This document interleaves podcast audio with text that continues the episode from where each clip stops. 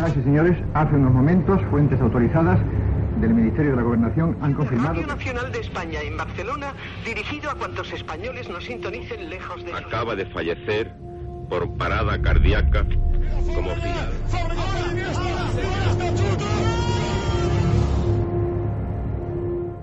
Historias de la historia. Fernando Lumbreras. Dirige Orlando Madariaga.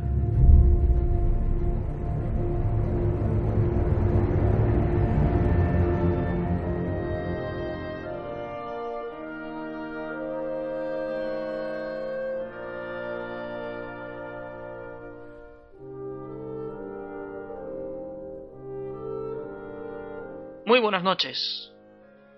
En la noche del 16 al 17 de julio de 1918, un despacho, llegado desde Moscú a la ciudad de Ekaterimburgo y firmado por los responsables del movimiento bolchevique que triunfaba en las calles de la capital rusa, ordenaba el asesinato de toda la familia imperial.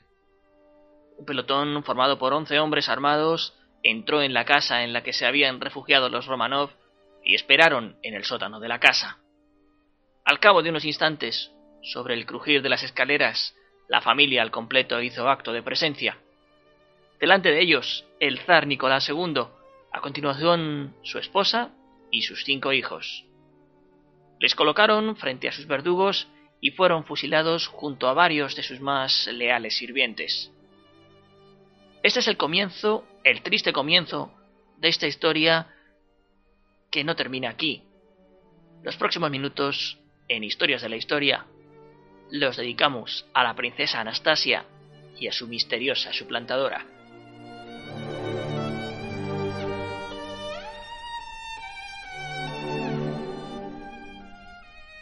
Dice la leyenda, la que navega seguramente más en la ficción que en el rigor exacto de lo que sucedió, que luego del magnicidio, una vez se hubo marchado el pelotón, uno de los soldados encontró a la pequeña Anastasia malherida, pero aún con vida, y que a escondidas la sacó de la casa.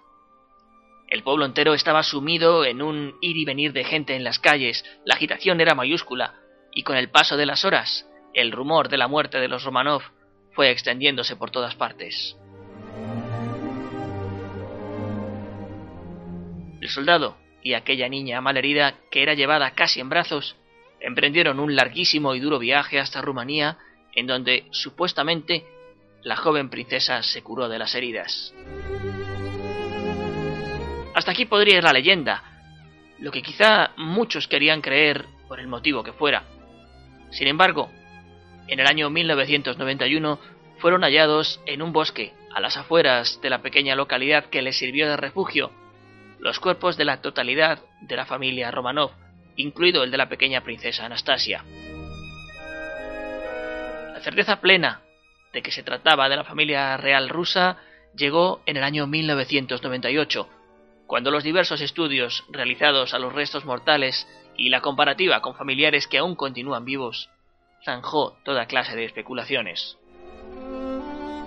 Sin embargo, el 27 de febrero de 1920, un oficial de policía de Berlín encontró a una joven con intención de lanzarse desde el puente Wendler al Landwehrkanal, el mítico lugar donde fue arrojado el cuerpo de la famosa política alemana Rosa Luxemburgo un año antes, luego de ser también asesinada. Ingresó entonces en la clínica Elizabeth de Ludlow Strasse, pero en el momento de formalizar todo el trámite no portaba documentación ni quiso identificarse, con lo que en los archivos del hospital apareció identificada como señorita desconocida. Más adelante fue trasladada a una nueva institución mental en Daldorf y en el momento de realizar las oportunas comprobaciones constataron que tenía abundantes cicatrices en la cabeza y en el abdomen y que hablaba con un acento que no era de Alemania. Los médicos dijeron que parecía ruso. A principios del año 1922 saltó el primer atisbo de noticia cuando una de sus compañeras afirmó que podría tratarse de la princesa Tatiana, otra de las hijas del zar que también había muerto asesinada en aquella fatídica noche. Convencidísima de que había realizado un gran hallazgo, aquella mujer, de nombre Clara Peutert, ubicó en Alemania a un soldado ruso quien en un primer lugar también aseguró que podía tratarse de la princesa Tatiana, pero con todo convenció a varios emigrantes rusos que vivían en Alemania para que acudiesen a visitarla. Una de las visitantes fue Zenaida Tolstoy, quien en su día fue amiga de la zarina Alejandra. En el mes de mayo de 1922 eran muchos los convencidos de que la mujer internada en el sanatorio de Daldorf no era la princesa Tatiana, sino Anastasia, su hermana. Y en parte, precisamente por el revuelo que se organizó, fue sacada del hospital por el barón von Kleist, quien en su día había sido un destacado miembro de la policía antes de la llegada del comunismo. Von Kleist, según se sostuvo en varios ámbitos de la investigación, podría haber tenido motivos que iban más allá del altruismo para ayudar a esta joven. Si era realmente quien decía ser y regresaba a Rusia para reclamar su papel en el poder, sería bueno estar allí con un reconocimiento por haberla ayudado. Fue por aquellos días que aquella mujer, aquella misteriosa mujer, esa supuesta princesa Anastasia, comenzó a usar el nombre de Anna Tchaikovsky. Pasaba largas temporadas en casas de conocidos amigos y de gente que no dudaba en afirmar que era Anastasia, desde luego. El detective encargado de la investigación, Frank Greenberg, no se dio por vencido e intentó por todos los medios contactar con familiares de la familia real rusa que pudiesen confirmar o desmentir lo que se contaba. Así, entró en contacto con la hermana de la zarina, la princesa Irene de Hesse-Darmstadt, y le propuso que tuviese un encuentro con Ana. Dicho encuentro se celebró, pero la aristócrata no reconoció a Anastasia en aquella mujer. En 1925, y merced a una infección en un brazo derivada de una tuberculosis, Ana fue ingresada de nuevo. Se hallaba casi al borde de la muerte. Había perdido mucho peso, pero recibió algunas visitas significativas, como la del mozo de cámara de la esposa del zar, Alexei Volkov, o el tutor de la propia Anastasia, Pierre Guillard. Los dos negaron que se tratara de la princesa perdida. Un año más tarde, en 1926, viajó hasta la ciudad suiza de Lugano para encontrarse con el príncipe Valdemar de Dinamarca, quien se ofreció a brindar apoyo económico a Ana en Alemania mientras su identidad era investigada. Con el fin de facilitar los trámites para el viaje, las autoridades expidieron un certificado con el nombre, fíjense qué curioso, de Anastasia Tchaikovsky. Sin embargo, al poco tiempo fue ingresada nuevamente en una institución mental, en este caso el sanatorio House, en el que permaneció una larga temporada. También recibió numerosas visitas durante su internamiento en este hospital situado en los Alpes bávaros, y gran parte de aquellos que la vieron afirmaban que el parecido con Anastasia era muy grande, pero que había rasgos en ella que parecían haber cambiado.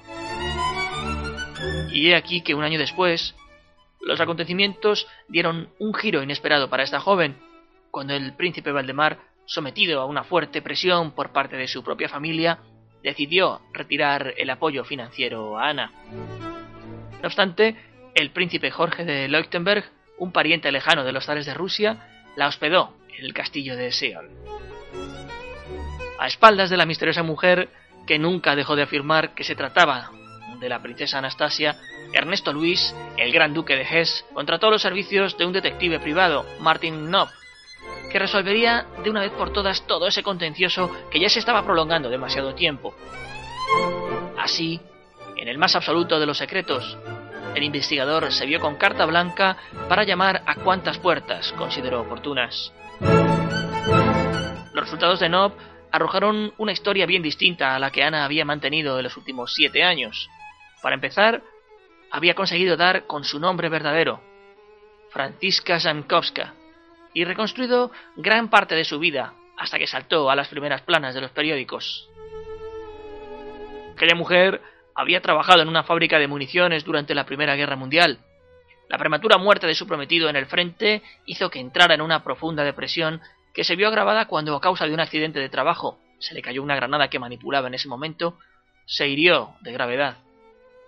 Solo así podían explicarse las cicatrices que presentaba en aquel ingreso en el psiquiátrico, recién rescatada del canal en el que iba a suicidarse. El 19 de septiembre de 1916 fue declarada oficialmente como enferma mental y permaneció recluida en varios psiquiátricos durante un tiempo. Desde principios de 1920, su familia no volvió a tener noticias de ella y se abrió un expediente por su desaparición.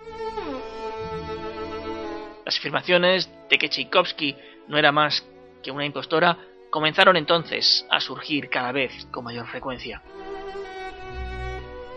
Sin embargo, hacia el año 1928, la historia de una supuesta princesa rusa que había sobrevivido a la barbarie de un pelotón de fusilamiento encontró eco también en los Estados Unidos. Habían sido varios los artículos escritos en prestigiosas publicaciones y este hecho llamó la atención de Xenia Leeds, una antigua aristócrata rusa que había rehecho su vida en Norteamérica casándose con un importante hombre de negocios. Leeds y el periodista que desató el revuelo en el nuevo continente consiguieron que Ana se embarcara en un viaje que la llevó hacia los Estados Unidos. Allí estuvo viviendo en Oyster Bay, en el estado de Nueva York, en una suntuosa casa que tenía el matrimonio Leeds. En junio de ese año, el abogado Edward Fallows, personaje importante en esta historia, se encargó de realizar un exhaustivo estudio para verificar qué fortuna de los zares asesinados estaba aún por reclamarse. Lo hizo curiosamente diez años después del asesinato del zar y sin que aún se hubiese encontrado el cuerpo ni de él ni de ninguno de sus familiares. Fallows creó una empresa con el nombre de Grandanor, acrónimo en inglés de Gran Duquesa Anastasia de Rusia, y consiguió fondos vendiendo por anticipado algunas de las supuestas propiedades de los zares. Pero lo cierto es que, a excepción de una pequeña cantidad encontrada en Alemania que fue entregada a sus familiares, no se encontró ninguna fortuna de los Romanov.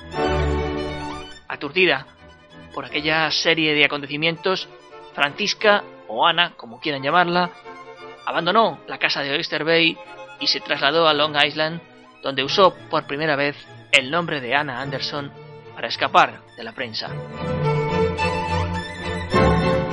En octubre de 1928 murió la emperatriz María, la madre de Nicolás II. Sumamente incomodados por la situación que se estaba dando, los descendientes más directos firmaron la llamada Declaración de Copenhague, en la que denunciaban a Anna Anderson como una impostora. Sin importarle demasiado lo que se dijera de ella, Anderson se convirtió en toda una celebridad en la sociedad neoyorquina de la época. De hecho, se sabe que desde 1929 estuvo viviendo en casa de una adinerada mujer en un lujoso apartamento en Manhattan y que acudía a fiestas de alta sociedad. Sin embargo, muy pronto volvería el comportamiento patológico del que nunca consiguió curarse. Y el 24 de julio de 1930, la Suprema Corte del Estado de Nueva York la condenó a ser internada en un psiquiátrico. Contra su voluntad, fue recluida durante un año en el sanatorio Fort Winds de Rochester, en el estado de Nueva York, pero en agosto de 1932 regresó a Alemania donde, completamente arruinada y tras haber sido declarada sana mental, permaneció viviendo una temporada en un hospital de ancianos cerca de Hannover. Por aquel entonces, el conocido periódico sensacionalista británico News of the World la acusó de haber organizado un fraude cuando en realidad se trataba decían, de una actriz rumana en busca de notoriedad. Su representante legal, Edward Fallows, demandó al periódico por calumnias y parece ser que el caso se alargó hasta quedar prácticamente eclipsado por los acontecimientos que desembocaron en el estallido de la Segunda Guerra Mundial. Con posterioridad, el caso fue desestimado ya que la legislación alemana prohibía demandar en países enemigos. Fallows murió en 1940 casi al borde de la indigencia, incapaz de haber podido ganar para su cliente ni un centavo de la supuesta fortuna de los Romanov. Anna Anderson se convirtió en una especie de atracción turística en aquellos días. Cruzó la frontera alemana en 1946 con ayuda de unos pocos amigos. Su estado de salud empeoró bastante después de la guerra y vivía rodeada de suciedad y de animales. Hacia 1968 regresó nuevamente a los Estados Unidos de la mano del periodista que años atrás se encargase de dar a conocer su historia. Allí se casó con el que sería su último marido, Jack Monaghan, 20 años menor que ella. Llevaban una extraña vida en pareja. Él se hacía llamar Gran Zar en espera y dormían en habitaciones separadas en un apartamento en Charlottesville, Virginia. La pareja era muy conocida en el pueblo en el que vivían. Pese a tener una vida acomodada, con dinero, vivían rodeados de suciedad y de animales callejeros. El 20 de agosto de 1979, Anastasia Monaghan, como ya era legalmente conocida, fue operada de urgencia y le fue extraído una porción de intestino. Este hecho habría pasado desapercibido de no ser porque años más tarde las pruebas para dilucidar el final del enigma de si esta mujer era realmente Anastasia se hicieron utilizando el ADN de estos restos. Con la salud de los esposos muy debilitada ya, Ana ingresó en una residencia de ancianos. De allí fue sacada casi en secreto por su marido. Se organizó una intensa operación policial hasta que finalmente fueron encontrados.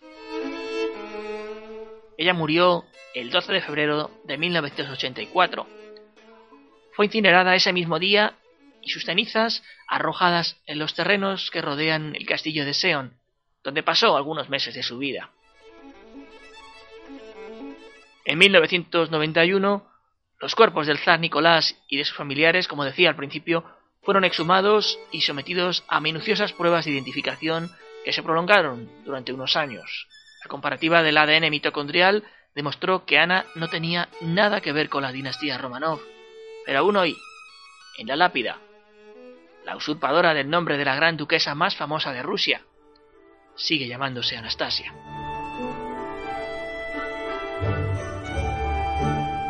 Y así hemos querido contarles esa historia, así hemos querido traérsela hasta sus hogares.